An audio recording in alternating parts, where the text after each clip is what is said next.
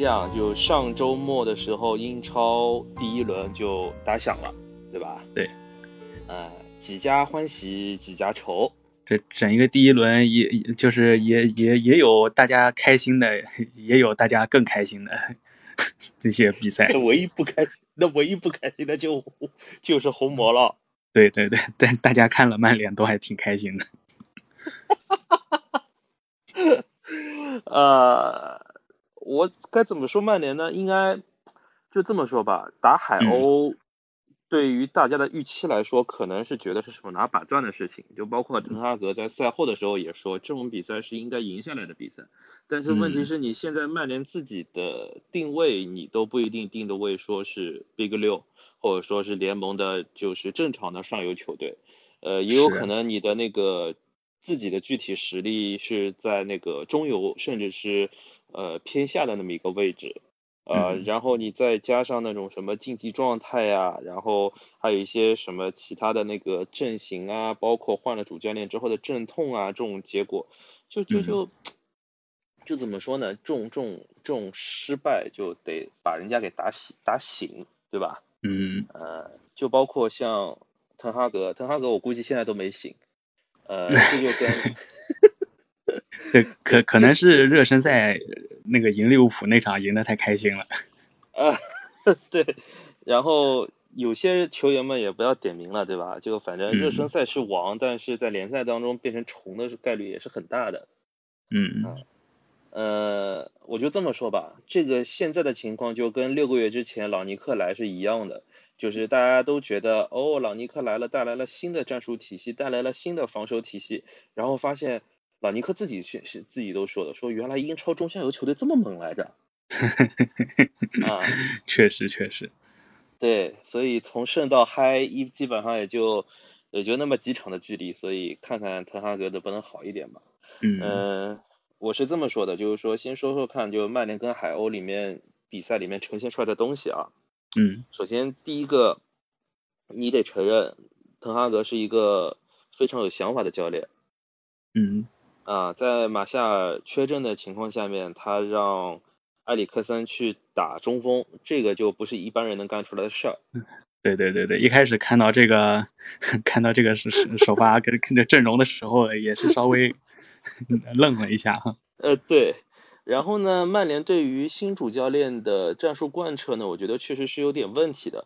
因为首先第一个，他们好像低估了自己中场的实力，啊，就是包括赛后很多球迷也在说，说弗雷德和麦克托米奈这一对加起来能不能踢中超来着？对吧？他们那种就是像这样的中场搭配，给曼联的毁灭打击就是毁灭性的，呃。整个中轴线它所呈现出来出来的状态就是断裂的，就后场的利马和前场的埃里克森，包括 B 费之间是没有完全的联系。就简单来说，这个时候甚至觉得还还不如博格巴来呢，是吧？对，没错，就是怎么说呢？B 费和埃里克森在某种程度上面，他们的功能是重叠的。对对对，啊，你当。对，而且你当埃里克森打中锋的位置的时候，前场的两翼他们的球员，我我你你们也知道是谁吧，对吧？我也不说了，反正就自家孩子也不说那个，就就是他们的攻那个前插还有攻击性其实是不够的。嗯，对，所以现在曼联需要解决第一个就是谁从后场出球的问题。对对对，第二个就是怎么样在前面架一个桥头堡的问题。嗯啊，其实滕哈格在下半场的应变还是很快的，他把埃里克森拉回来做拖后，啊，然后把 C 罗换上去，呃，做那个前面至少前面有一个 striker，对吧？说，呃，效果还是可以的，但是，这这这玩意儿真的是。主要还是后面的比赛，因为曼联后面的比赛你不可能一直试验阵容、试验阵容，你一定要有一个稳定的状态下来，对吧？现在连基本的足球套路都打不出来，那说明阵容是有大问题的。那你也不能在接下来的两个星期里面去期待德容啊，或者是安东尼啊，或者说谁谁谁谁谁，对吧？是对，但是就是如果今年就再不在转会市场上来一点动作的话，曼联今年这个中场确实是一个大问题。啊，对，没错。嗯所以当然了，也有很多人会想一些其他的办法，比如说。呃，还是延续上赛季的中卫阵容，因为我嗯之前在比赛比节目里面说过，就是上赛季的中卫阵容的搭配，你看起来是没有问题的，就是马奎尔搭黎德勒夫或者马奎尔搭瓦拉嗯对内，这个都是 OK 的。嗯，是曼联最重要的问题就是中场的防守不够。对对对，那还有一种想法就是怎么样把利，是不是能够把利马拉过去去打后腰？嗯，但是利马打后腰确实是有点浪费了，就好像他能够把万比萨卡拉过去去当一个铲铲铲球机一样放在后腰。呃，对，今年达洛特和那个卢克肖基本上在新赛季开始的时候状态其实都还不错。嗯啊，这两个人对滕哈格的体系是非常有心得的。呃，包括利马，利马其实是跟那个廷贝尔是一个一个作用，就是嗯滕哈格的体系里面，他会容许你有一个尺寸小一点的中卫，但是呢，他一定是需要你做一个领导型的作用。嗯这个领导型的作用，其实在曼联的阵容当中没有，没有。嗯你像，呃，最出色的瓦拉内，他其实在皇马也算是是一个顶级的防守副将？对对对对，因为那会儿他隔壁拉莫斯是那个老大哥，大佬，对，就是他他也不是从老老大哥做出来的。对嗯，所以你让他做老大，其实也有点勉为其难的意思。对对对，呃，我的意思是呢，曼联如果要引进的话，引最好引进一个好一点的、硬一点的，呃，后腰。那么问题来了，就是现在能够搞到的好的后腰还有吗？呃，理论上有一个现在被人家打官司来着，啊，对吧？嗯 呃，看能不能吧，就是球员估计也不想在那个巴萨待了啊。曼联如果钱给够的话，说不定巴萨还能回回血，对吧？哎，但是球员本身就就可能也不是特别想到曼联，呃，是他是儿萨梦嘛，对吧？对，就问题是巴萨就像一个渣男一样，把他骗到手之后就就不管他了。对对，说说句题外话，这个巴塞罗那这个这个这些操作，我真的不太看得懂。我也其实看不懂，因为嗯巴萨启动了三根杠杆，照道理来说，他们的信用评级应该是很高的了，但是他们现在还要逼宫，也不知道为什么要逼宫，因为这四名那四名需要降薪的球员里面，只有皮克是答应降薪了，人家还是老老人，对吧？是，就人家也是是也也兢兢业业，我 一直都给你提。啊，是，所以你说这会不会伤人家心啊？你现现在德容像一个小媳妇一样，对吧？被伤害了之后，只能在家里面默默哭泣，又不狠又不能狠心离婚，对吧？这玩意儿真的是，哎呦，嗯所以，哎，还是还是挺麻烦的。而且从现代足球的趋势来看啊，说曼联这一支球队，呃，他的前场压迫相比于利物浦和曼城还是差了一个档次。是的，对，从他对海鸥的比赛来看，他无论是点对点，还是整个的那个防线，就是前场的防线，他们其实漏洞还是很大的。你漏洞大嗯没关系，后面有人擦屁股，但问题是弗雷德和小麦的那个后那个中场屏障是擦不了屁股的。呃，然后这又回到了上赛季的问题，就是中中场如果擦不了屁股的话，周卫中卫的他的那个呃压力就非常大。是的，这种压力一大，总有一天就会被吹垮，要么就是伤嗯病，要么就是信心没有，然后后面又变成了又又又把人叫爸爸了，对吧？最后一道 叫爸爸，对吧是的，？David 德赫亚在西班牙语里面，在红魔的翻译里面就叫爸爸。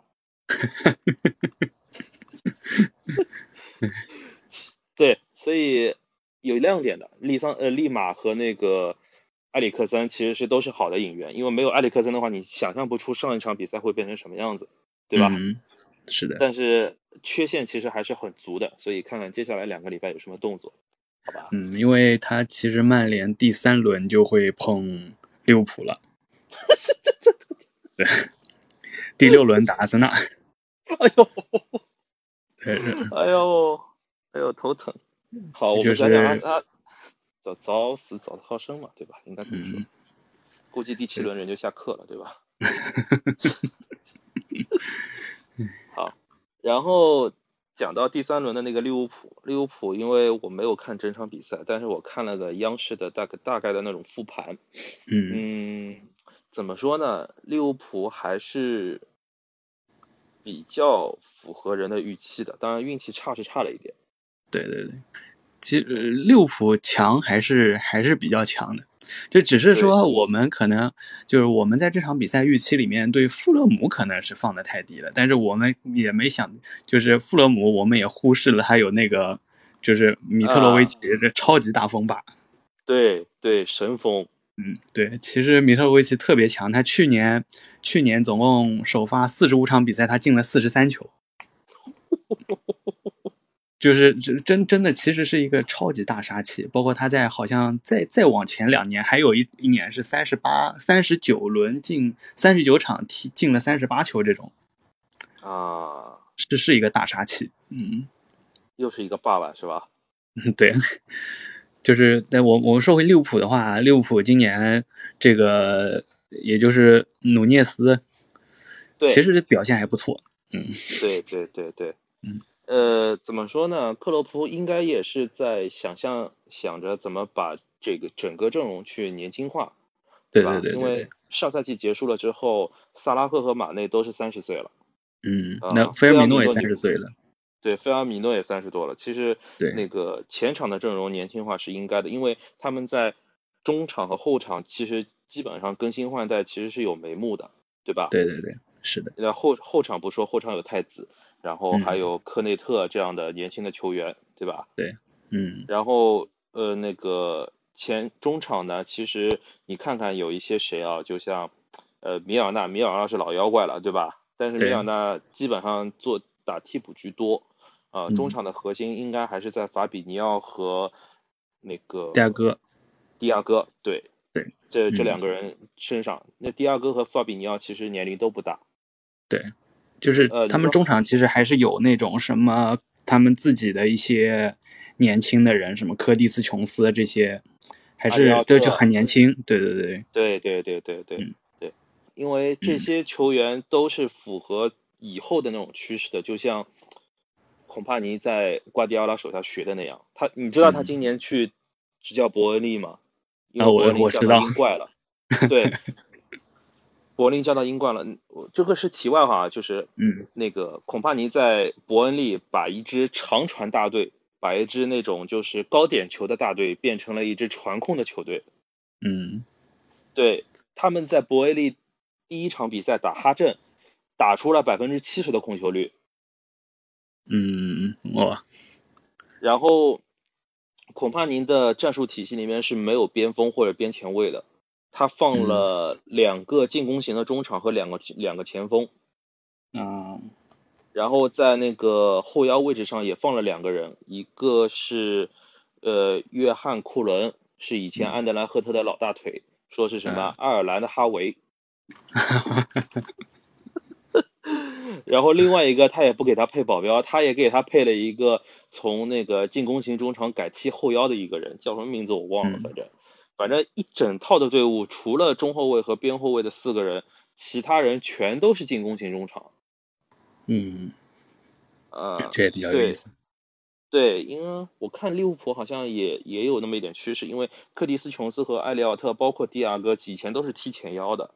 对对对对对，菲尔米诺换下场之嗯。后，然后换上换上努涅斯上来了之后，整个利物浦的进攻完全完全就是特别特别立体的那种感觉。对对对对对，就是其实就是在在也在尝试，就是把从菲尔米诺转成努涅斯那么一个一个过程，就是不不像别人说我那个菲尔米诺可能直接就不用了，我直接上努涅斯了这样子，也在尝试就走这么一个过渡。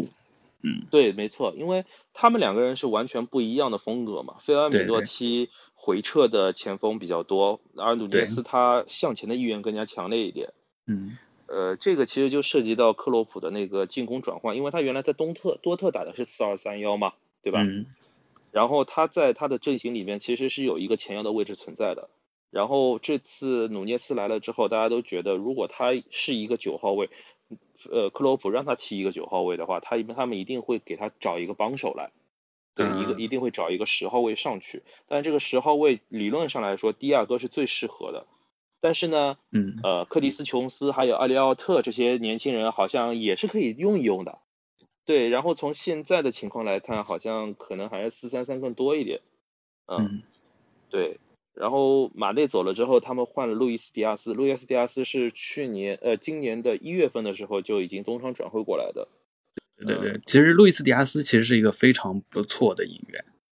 对，即插即用，很好用。呃，对对对对对，就大家都觉得好像他踢英超就与生俱来的那种感觉一样，完全不怯场。对，就是其实就是路易斯迪亚斯这个球员，他可能到了利物浦以后，在在数值上啊，就是进进攻、进球、助攻这种数据上不会特别抢眼，但是其实我在场上的话，他应该是表现是比较很重要的，还是？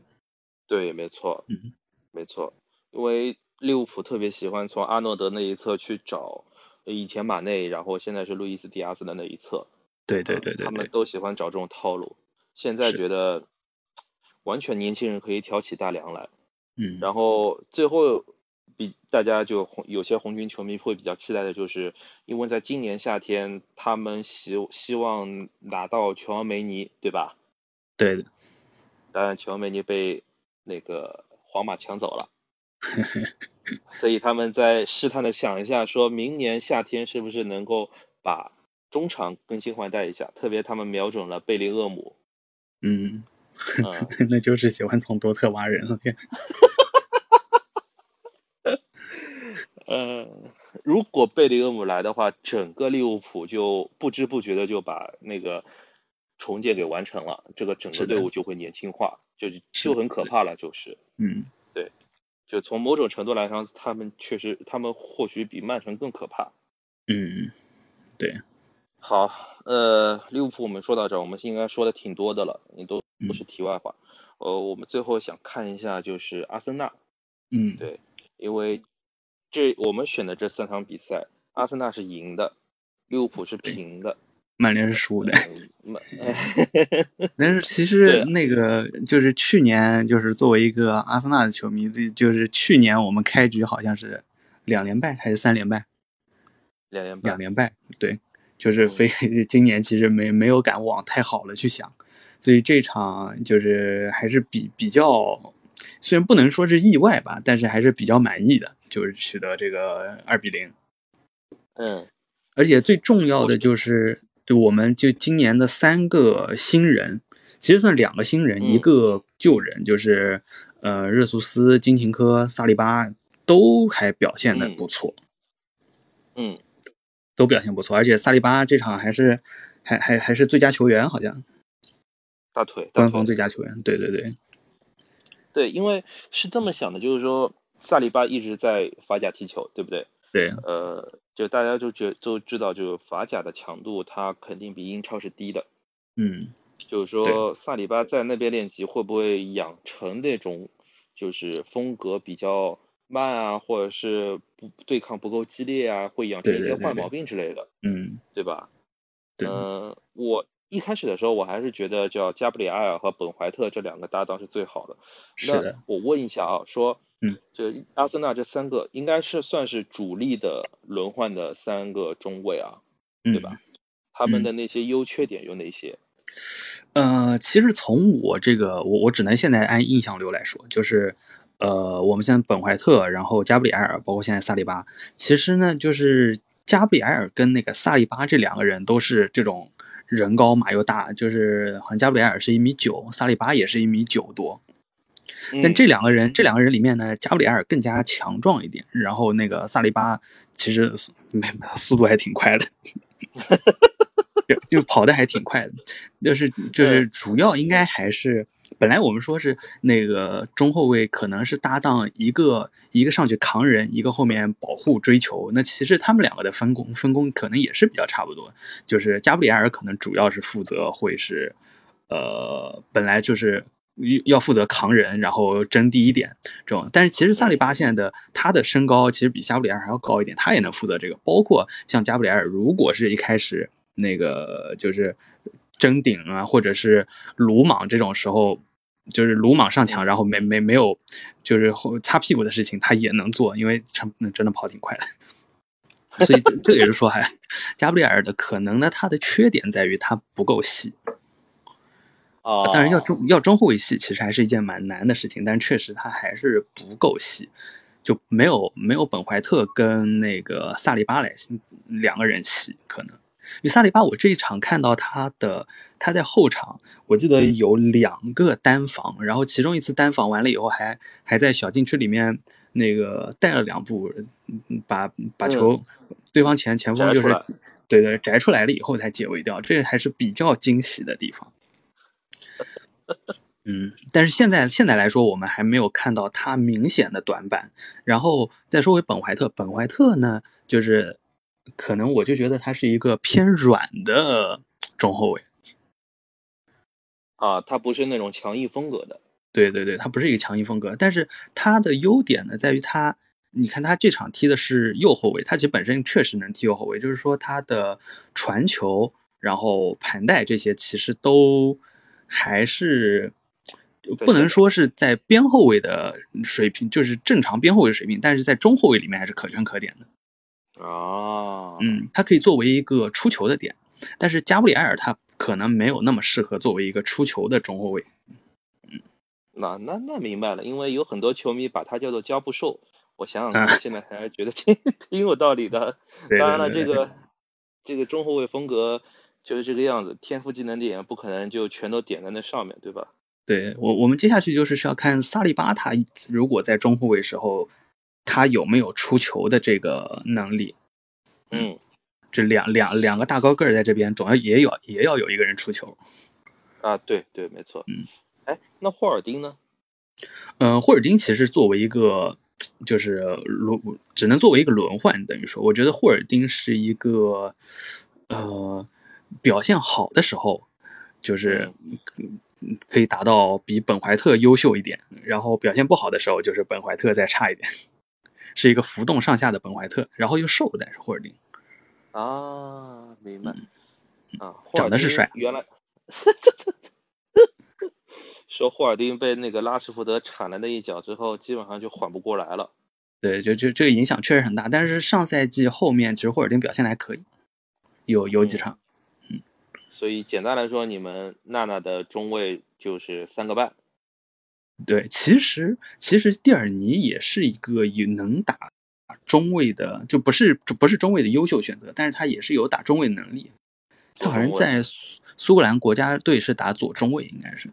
啊，哎，说起蒂尔尼，那我就得问说，嗯，因为金琴科来了嘛，对吧？嗯，这蒂尔尼的位置确实不保了。蒂尔尼他那个去年应该是在一月之前是高光。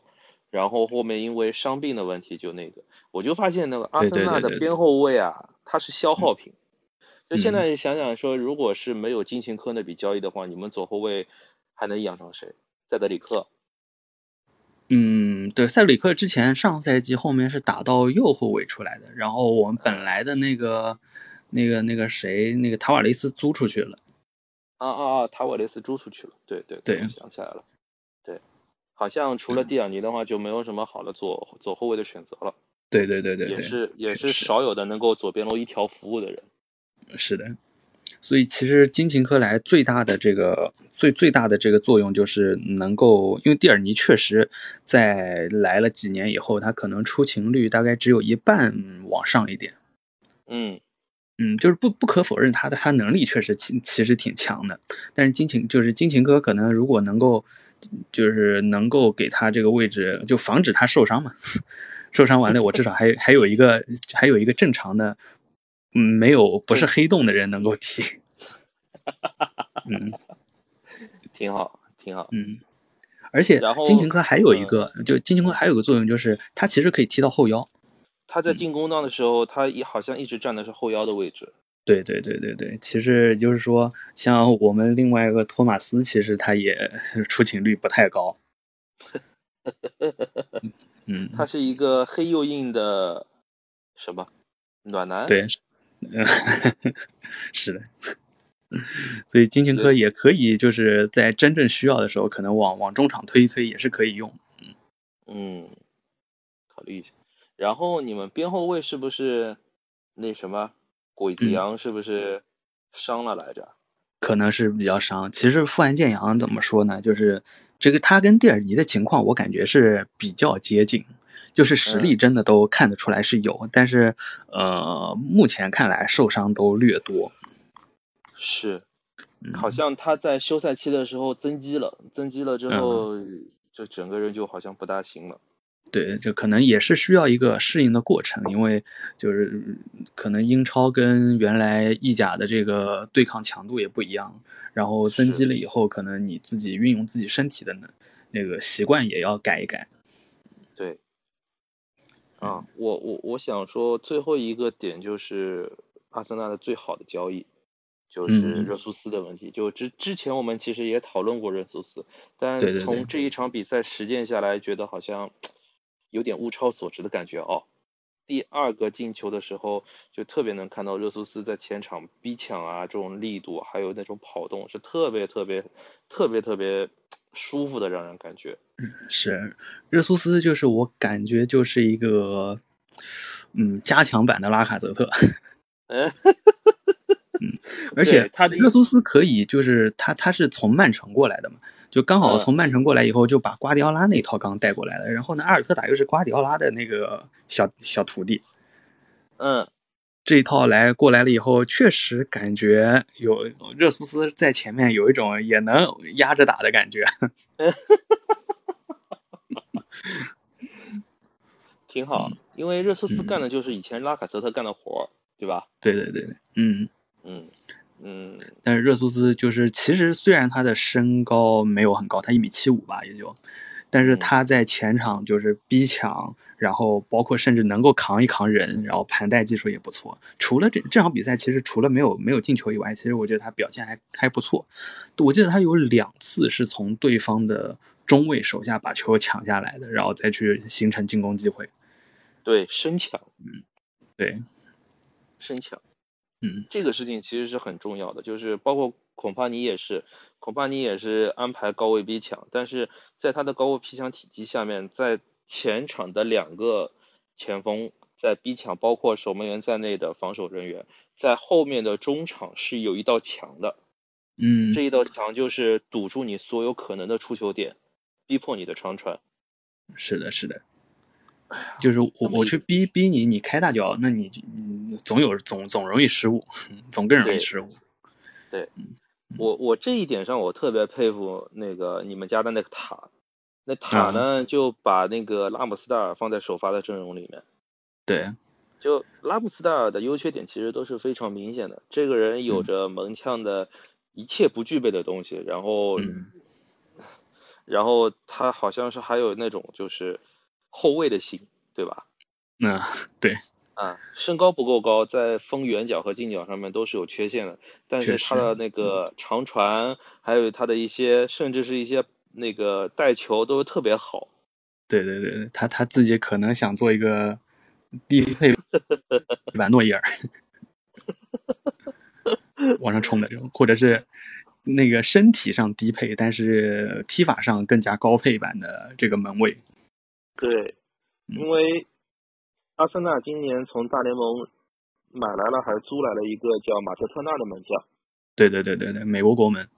嗯，这个门将来的时候，前两天我还还看到说，就豪言壮语说，我来阿森纳不是为了踢替补的。嗯，也是。这个上一个这么说的已经打入冷宫了。对，我是就就是想说这个上一个这么说的也，好吧，行，嗯，所以是挺有意思的，所以我们看看说接下来在下面的第二轮到第五轮啊，我说我又要说碰碰利物浦，麻烦，嗯，真烦。对，就现在看第二轮到第五轮有没有什么好点的惊喜？问题就是转会窗快结束了。对吧？该动的人家得动，对吧？是，那是要赶紧动。像你们这种就是不该动的嘛，也就别动了，对吧？你们已经够强了，好吧？今今年转转会确实，阿森纳表现的还可以，曼联，哎呀，我就感觉曼联这个队以以前也都是一直在花钱，一直都在花大钱，然后但感觉一直都花的有点小冤枉钱。嗯，你太客气了。嗯，呃，我觉得吧，曼联这个问题现在就是必须是要引援，但是不，但是如果一开始不引援的话，就特别特别难受。对对对对。其实相比之下，你看看人莱斯特城，莱斯特城今年一笔交易都没做。是的。他们账面亏空大概有五千万英镑，然后过两年还要去，呃，今年还要续续约那个瓦尔迪。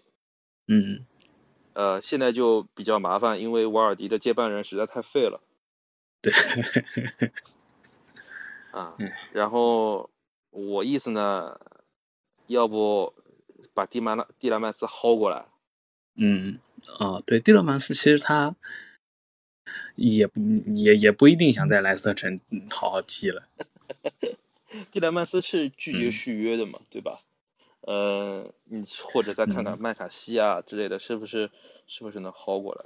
怎么说呢？就是莱斯特城这支球队去年是第八名，他们有点依靠现有的阵容的话，可能有点高不成低不就的那种感觉。是是的，嗯，如果作为曼联球迷的话，我特别希望恩迪迪能过来。啊，确实，恩迪迪其实还还挺好的。对你像你们那种就是。正常的 Big 六的球队基本上都有一个特别特别好的扫荡后腰，你像，呃，利物浦有法比尼奥，对吧？对。你们阿森纳有托马斯，对吧？然后曼城，呃，切尔西有坎特，嗯，曼城有那个罗德里，所以我觉得曼联一定要搞一个，呃，要不然的话，像弗雷德这种，像麦克托姆尼奈这种高不成低不就的，害自己，对吧？害自己。嗯。大家工作都挺累、挺忙的，就别给自己添堵了，行吧？好吧，恭喜你们家阿森纳，好吧？我们也祝福人家利物浦一一轮呢，才一轮呢。好，那我们下次再看看啊，下期见。好，拜拜。嗯，拜拜。